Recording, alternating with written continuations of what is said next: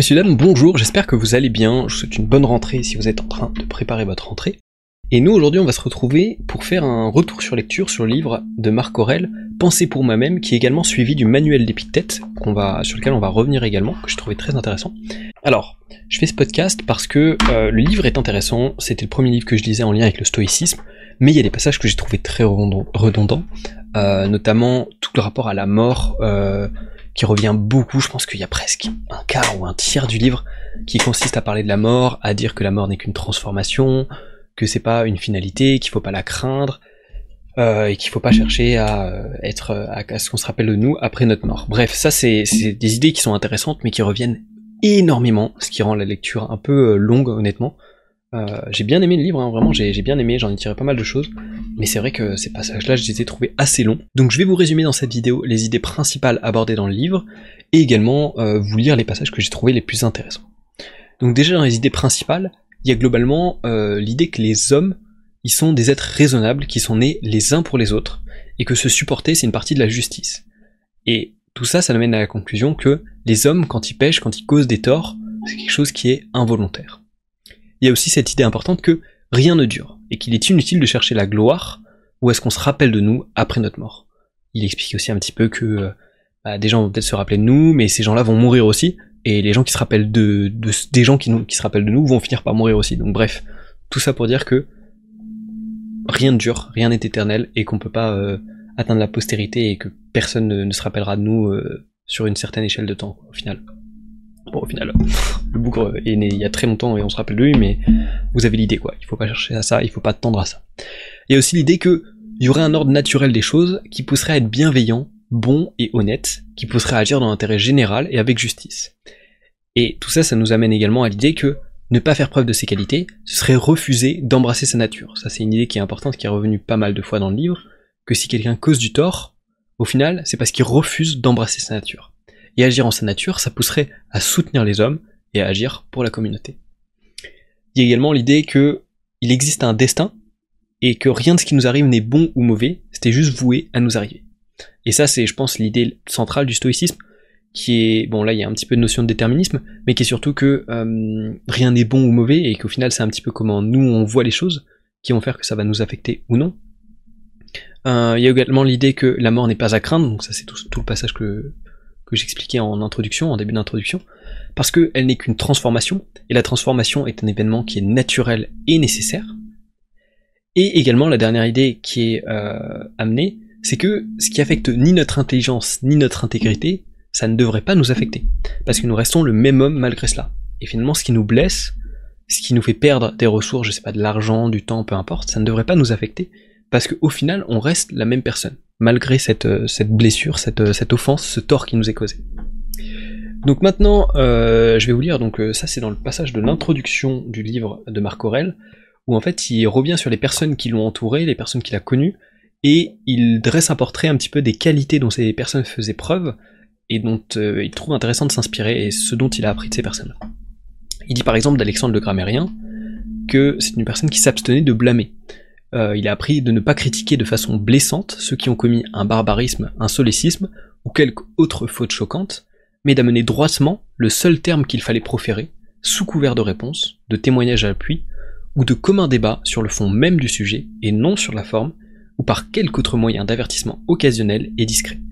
Alors, je sais que les, enfin, j'ai repris mot pour mot en fait les, les, ce qui, ce qui notait il va peut-être falloir écouter euh, plusieurs fois euh, ce que je vais vous lire parce que c'est du langage assez soutenu, donc selon si vous êtes familier ou non avec ça, il y a des fois il y a des passages où c'est pas forcément évident à première euh, écoute.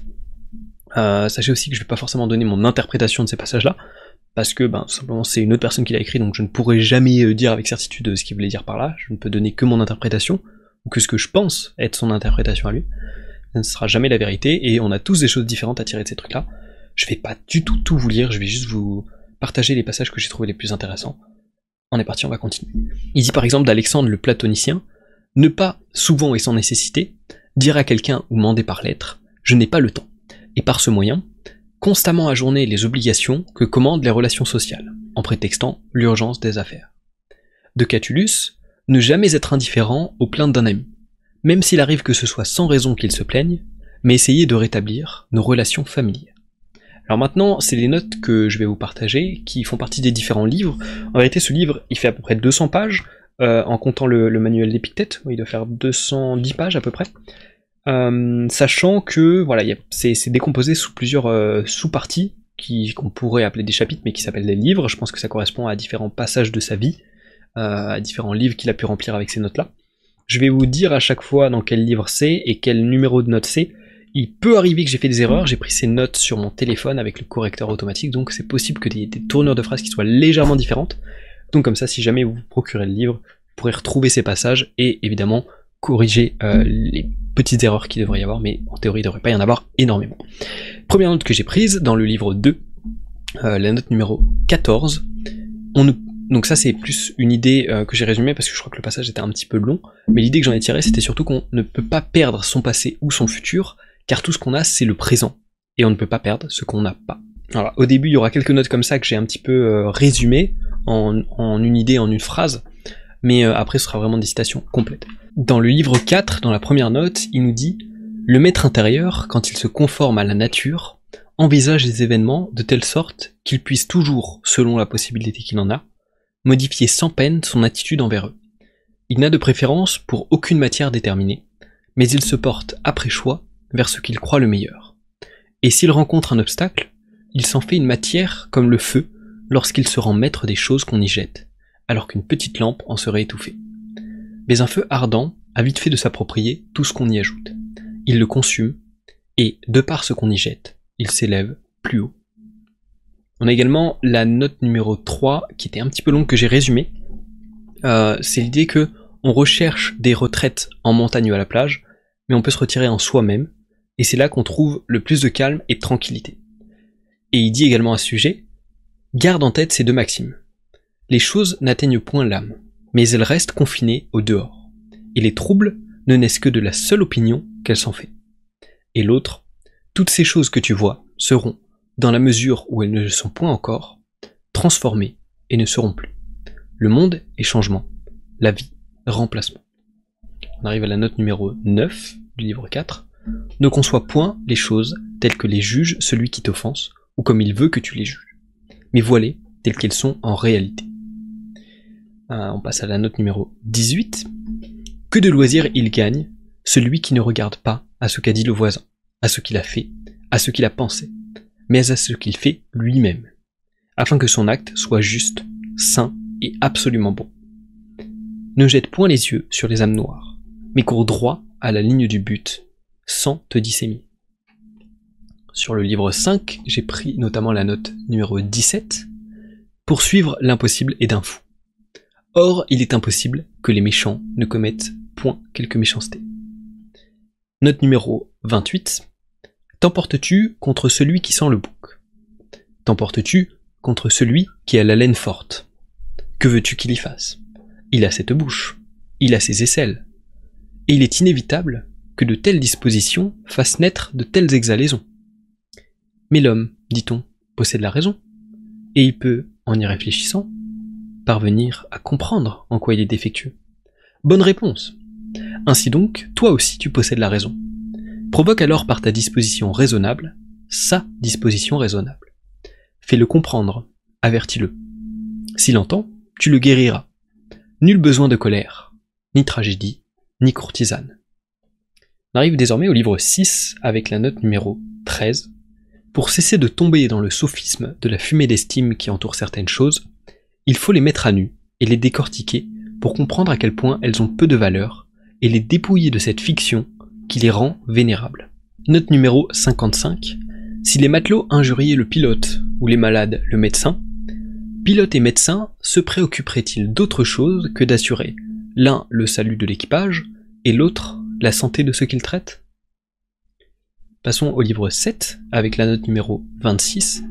Lorsqu'un homme a commis une faute contre toi, considère aussitôt quelle opinion il se fait du bien ou du mal pour avoir commis cette faute.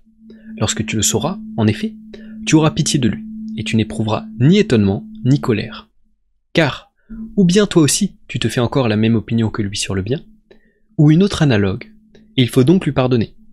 Mais si tu ne partages plus ses opinions sur le bien et le mal, tu seras plus facilement bienveillant à celui qui les distingue mal. On arrive à la note numéro 75. la nature universelle a orienté son impulsion vers la création du monde. Dès lors, ou bien tout ce que maintenant il arrive en provient par voie de conséquence, ou bien tout est irrationnel, même les événements les plus importants, ce que provoque une particulière impulsion du principe qui dirige le monde. En bien des circonstances, le souvenir de cette pensée te donnera plus de sérénité. Passe maintenant au livre 9, avec la note numéro 5. On est souvent injuste par omission, et non pas seulement par action. Note numéro 42. Lorsque tu es offensé par l'impudence d'un homme, demande-toi aussitôt Se peut-il donc qu'il n'y ait pas d'impudent dans le monde? Cela ne se peut pas. Ne réclame donc pas l'impossible, puisque cet homme est l'un de ces impudents qui nécessairement se trouvent dans le monde. Sois prêt à te poser la même question devant un scélérat, un fourbe ou tout autre coupable. En te rappelant en effet qu'il est impossible qu'il n'existe pas des gens de cette sorte, tu deviendras plus indulgent pour chacun d'eux. J'ai tronqué la citation à ce moment-là, pour sauter à un passage suivant. En quoi t'a-t-il lésé? Car tu ne trouveras pas un seul de ces hommes contre lesquels tu t'exacerbes qui ait pu te causer un dommage tel que ton âme en eût été rendue pire. Et pour toi, le mal et le dommage n'ont leur absolue consistance que là. Est-ce donc un malheur ou une étrangeté? Qu'un ignorant fasse acte d'ignorance Examine si tu ne dois pas plutôt t'accuser toi-même de n'avoir point prévu que cet homme commettait cette faute. On passe au livre 10, avec la note numéro 25, qui fuit son maître est déserteur. Or, comme notre maître est la loi, celui qui s'écarte de la loi est également déserteur. Il est en même temps celui qui, soit en s'affligeant, en s'irritant ou en s'effrayant, ne veut pas qu'une chose soit arrivée, arrive ou doivent arriver, conformément à l'ordre des choses établi par l'organisateur universel, qui est la loi attribuant à chacun tout ce qui lui survient. En conséquence, celui qui s'effraie, s'afflige ou bien s'irrite est déserteur. Passons à la note numéro 30. Lorsque tu es offensé par une faute d'autrui, fais retour aussitôt sur toi-même et vois si tu n'as pas à ton actif quelque faute semblable, en regardant comme un bien par exemple l'argent, le plaisir, la gloriole ou d'autres choses semblables. En t'appliquant à cela, tu auras tôt fait d'oublier ton ressentiment dès que cette pensée te viendra. Il y est contraint, que peut-il y faire? Ou bien, si tu le peux, délivre-le de la contrainte. On passe au livre 11 avec la note numéro 13. Un tel me méprisera? Ce sera son affaire. La mienne, c'est que je ne sois jamais pris à faire ou à dire quelque chose qui soit digne de mépris. Un tel va me haïr? Ce sera son affaire. Mais la mienne sera de me montrer bienveillant et doux à l'égard de tous et tout disposé à le détromper lui-même, sans insolence, sans insister sur ma modération, mais sans déguisement, simplement comme le faisait ce vieux, ce fameux Phocion, si tant est que son calme ne fût pas simulé. C'est du fond du cœur que doivent partir de tels sentiments, et qu'il faut offrir au regard des dieux un homme porté à ne s'indigner de rien, ni à se plaindre de rien. Quel mal, en effet, te surviendrait-il si tu fais maintenant ce qui est conforme à ta propre nature, et si tu acceptes ce qui est de saison dans l'ordonnance présente de la nature universelle, toi qui as été mis à ton poste d'homme pour être utile, par cela même, à l'intérêt commun. On arrive à la note numéro 35. Raisin vert. Raisin mûr. Raisin sec. Tout est changement. Non pas pour ne plus être, mais pour devenir ce qui n'est pas encore. On passe au livre numéro 12, qui est le dernier de Marc Aurèle, et après il y aura le manuel d'Épictète. Note numéro 4. Maintes fois, je me suis étonné de ce que chaque homme, tout en s'aimant de préférence à tous, fasse pourtant moins de cas de son opinion sur lui-même que de celle que les autres ont de lui. Et c'est à ce point que si un Dieu venait à ses côtés, ou que si un sage précepteur lui ordonnait de ne rien penser, et de ne rien concevoir en lui-même sans aussitôt à haute voix l'exprimer, il ne pourrait pas, même un seul jour, s'y résigner. Ainsi, nous appréhendons davantage l'opinion de nos voisins sur nous-mêmes que la nôtre propre. On arrive maintenant au manuel d'Épictète avec la note numéro 4. Lorsque tu dois entreprendre quelque chose, rappelle-toi ce qu'est la chose dont il s'agit. Si tu vas te baigner, représente-toi ce qui arrive au bain, les gens qui vous éclaboussent, qui vous bousculent, qui vous injurient, qui vous volent. Ainsi, tu seras plus sûr de toi en allant te baigner si tu te dis aussitôt Je veux me baigner, mais je veux encore maintenir ma volonté dans un état conforme à la nature. Et qu'il en soit ainsi pour toutes tes actions. De cette manière, s'il te survient au bain quelque traverse, tu auras aussitôt présent à l'esprit. Mais je ne voulais pas me baigner seulement. Je voulais encore maintenir ma volonté dans un état conforme à la nature. Je ne la maintiendrai pas si je m'irritais contre ce qui arrive. On passe à la note numéro 9. La maladie est une entrave pour le corps, mais non pour la volonté, si elle ne le veut. La claudication est une entrave pour les jambes, mais non pour la volonté. Dis-toi de même à chaque accident, et tu trouveras que c'est une entrave pour quelque autre chose, mais non pour toi. Note numéro 16. Lorsque tu vois un homme qui gémit dans le deuil, soit parce que son fils est absent, soit parce qu'il a perdu ce qu'il possédait, prends garde de te laisser emporter par l'idée que les maux dont il souffre lui viennent du dehors. Mais sois prêt à dire aussitôt, ce qui l'afflige, ce n'est point ce qui arrive, car un autre n'en est pas affligé, mais c'est le jugement qu'il porte sur cet événement. N'hésite donc pas, même par la parole, à lui témoigner de la sympathie, et même si l'occasion se présente, à gémir avec lui. Mais néanmoins, prends garde de ne point aussi gémir du fond de l'âme. Et ça c'est une idée qui est pas mal revenue dans les deux livres, que ce ne sont pas les événements qui nous affligent, euh, qui nous affectent, mais bien le regard qu'on a dessus. On arrive à la note numéro 22. Si tu désires être philosophe, prépare-toi dès lors à être ridiculisé et raillé par la foule qui dira Il nous est revenu tout à coup philosophe. Et d'où lui vient cet orgueilleux sourcil? Pour toi, n'est pas un sourcil orgueilleux. Attache-toi à ce qui te paraît le meilleur, comme si Dieu t'avait désigné pour ce poste. Souviens-toi que si tu persévères, ceux qui d'abord se moquaient de toi t'admireront plus tard. Mais si tu te laisses abattre, tu te rendras doublement ridicule. Note numéro 25. Alors là, il y a plusieurs euh, sous-sections. Euh, dans un premier temps, il nous dit on t'a préféré quelqu'un dans un repas, dans une salutation, dans un avis à prendre. Si ce sont là des biens, tu dois te réjouir de ce qu'un autre les ait obtenus. Si ce sont des mots, ne te plains pas si tu ne les as pas obtenus. Souviens-toi que si tu ne fais pas pour obtenir ce qui ne dépend pas de nous les mêmes choses que les autres, tu ne peux pas prétendre aux mêmes avantages. La partie 4 de cette note dit de même ici. Un tel ne t'a pas invité à un repas, c'est que tu n'as pas donné à celui qui convie le prix qu'il vend son repas. Il le vend contre des compliments. Il le vend contre des prévenances. Paye si tu trouves avantage le prix auquel il vend. Mais si tu veux à la fois ne rien payer et recevoir, tu es un insatiable et un sot. Et dernier, toute petite section, la section numéro 5 dans cette note, n'as-tu donc rien en place du repas? Tu as de ne point avoir loué celui que tu ne voulais pas. On arrive à la note numéro 26. On peut reconnaître ce que veut la nature par les choses sur lesquelles, entre nous, nous ne sommes pas d'un avis différent. Ainsi, lorsque l'esclave d'un voisin casse une coupe, nous sommes aussitôt prêts à dire c'est dans les choses qui arrivent. Sache donc, lorsque ta coupe sera cassée, qu'il faut que tu sois tel que tu étais quand fut cassée celle d'un autre. Transporte aussi cette règle, même à des faits plus importants. Quelqu'un perd-il son fils ou sa femme? Il n'est personne qui ne dise c'est dans l'ordre humain. Mais quand on fait cette perte soi-même, aussitôt on dit Hélas, infortuné que je suis. Il faudrait se souvenir de ce qu'on éprouvait à l'annonce du même événement survenu chez les autres. Note numéro 28. Si quelqu'un livrait ton corps au premier venu, tu en serais indigné. Et toi, quand tu livres ton âme au premier rencontré, pour qu'il la trouble et la bouleverse, s'il t'injurie, tu n'as pas honte pour cela?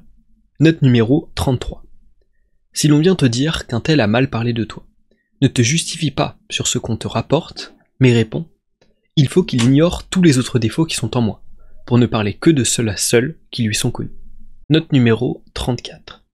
Quand une idée de plaisir se présente à ton esprit, garde-toi, comme pour les autres idées, de ne point te laisser par elle emporter. Mais diffère d'agir et obtiens de toi quelques délais. Compare ensuite les deux moments, celui où tu jouiras du plaisir, et celui où, ayant joui, tu te repentiras et tu te blâmeras. Oppose à ces pensées la joie que tu éprouveras. Et si les circonstances exigent que tu agisses, prends garde à ne pas te laisser vaincre parce que la chose offre de doux, d'agréable et d'attrayant. Mais récompense-toi en pensant combien il est préférable d'avoir conscience que tu as remporté cette victoire. Note numéro 35. Quand, ayant reconnu que tu dois agir, tu agis, ne crains pas d'être vu agissant, même si la foule devait défavorablement en juger. Si, en effet, cette action est mauvaise, évite de la faire. Si elle est bonne, pourquoi crains-tu ceux qui ont tort de te blâmer? Note numéro 37. Si tu prends un rôle au-dessus de tes forces, non seulement tu es fait pauvre figure, mais celui que tu aurais pu remplir, tu le laisses de côté. Note numéro 42. Quand un homme te fait du tort ou parle mal de toi, souviens-toi qu'il juge qu'il est de son devoir d'agir ou de parler ainsi. Il est donc impossible qu'il suive ton sentiment. Il ne peut suivre que le sien, de sorte que, s'il juge mal, il ne nuit qu'à lui-même, et vit seul dans l'erreur. De même, lorsque quelqu'un tient pour fausse une proposition qui est vraie, ce n'est pas la proposition qui en souffre, mais celui qui s'est trompé. Pars de ces principes et tu supporteras aisément celui qui t'injurie. Répète à chaque fois, il en juge ainsi. Note numéro 43. Toute chose a deux anses. L'une par où on peut le porter, l'autre par où l'on ne le peut pas. Si ton frère a des torts, ne le prends pas du côté où il a des torts. Ce serait l'anse par où on ne peut rien porter. Prends-le plutôt par l'autre, te rappelant qu'il est ton frère, qu'il a été nourri avec toi, et tu prendras la chose par où on peut la porter. Note numéro 44. De tels raisonnements ne sont pas cohérents. Je suis plus riche que toi, donc je te suis supérieur. Je suis plus éloquent que toi, donc je te suis supérieur. Mais ceux-ci sont cohérents. Je suis plus riche que toi, donc ma richesse est supérieure à la tienne. Je suis plus éloquent que toi, donc mon élocution est supérieure à la tienne. Mais tu n'es toi-même ni richesse, ni élocution. Note numéro 45. Quelqu'un se baigne promptement, ne dit pas c'est mal, mais dit c'est promptement. Quelqu'un boit beaucoup de vin, ne dit pas c'est mal, mais dit il boit beaucoup de vin. Avant d'avoir en effet connu sa raison d'agir, d'où peux-tu savoir s'il agit mal? Ainsi, il ne t'arrivera point de percevoir des représentations évidentes et d'en juger sur d'autres. Note numéro 46. Si, entre gens vulgaires, la conversation tombe sur quelques maximes, garde le plus souvent le silence. Tu cours au grand risque, en effet, de vomir aussitôt ce que tu n'as pas digéré. Et lorsque quelqu'un te dit tu ne sais rien, si tu n'es pas mordu par ce propos, sache que tu commences à être philosophe. Car ce n'est point en rendant aux bergers l'herbe qu'elles ont avalée que les brebis leur montrent combien elles ont mangé. Mais une fois qu'elles ont au-dedans digéré leur pâture, elles rendent au dehors de la laine et du lait. Et toi aussi, ne fais pas étalage de maximes devant des gens vulgaires, mais montre-leur les effets de ce que tu as digéré. Et la dernière note, qui sera la note numéro 53, même si je trouve que celle d'avant était pas mal pour clôturer cette vidéo. Première section. En toute occurrence, il faut être prêt à dire Conduis-moi, ô Zeus et destinée, où vous avez fixé que je dois me rendre. Je vous suivrai sans hésiter, car si je résistais, en devenant méchant, je ne vous suivrai pas moins. Et la section 4 de cette note Anitos et Mélitos peuvent me tuer, mais non me nuire. Encore une fois, ça résume bien l'idée que mourir n'est pas une fin en soi, c'est une transformation, et qu'au final, ce sont les choses, comment on les voit, qui va nous affecter. Je pense que ça clôture très bien cette vidéo. N'hésitez pas à vous abonner si ça vous a plu. Il y a d'autres livres que j'ai fait en review comme ça. J'ai fait des interviews sur la chaîne également. C'est plus une chaîne d'interview que de review de livres en vérité. Mais je fais un peu les deux selon euh, ce qui me passe, euh, selon ce que j'ai envie de faire, on va dire. On se dit peut-être à bientôt, je sais pas quand est-ce qu'on fera un truc. Peut-être il y aura une prochaine review de livre bientôt. Ciao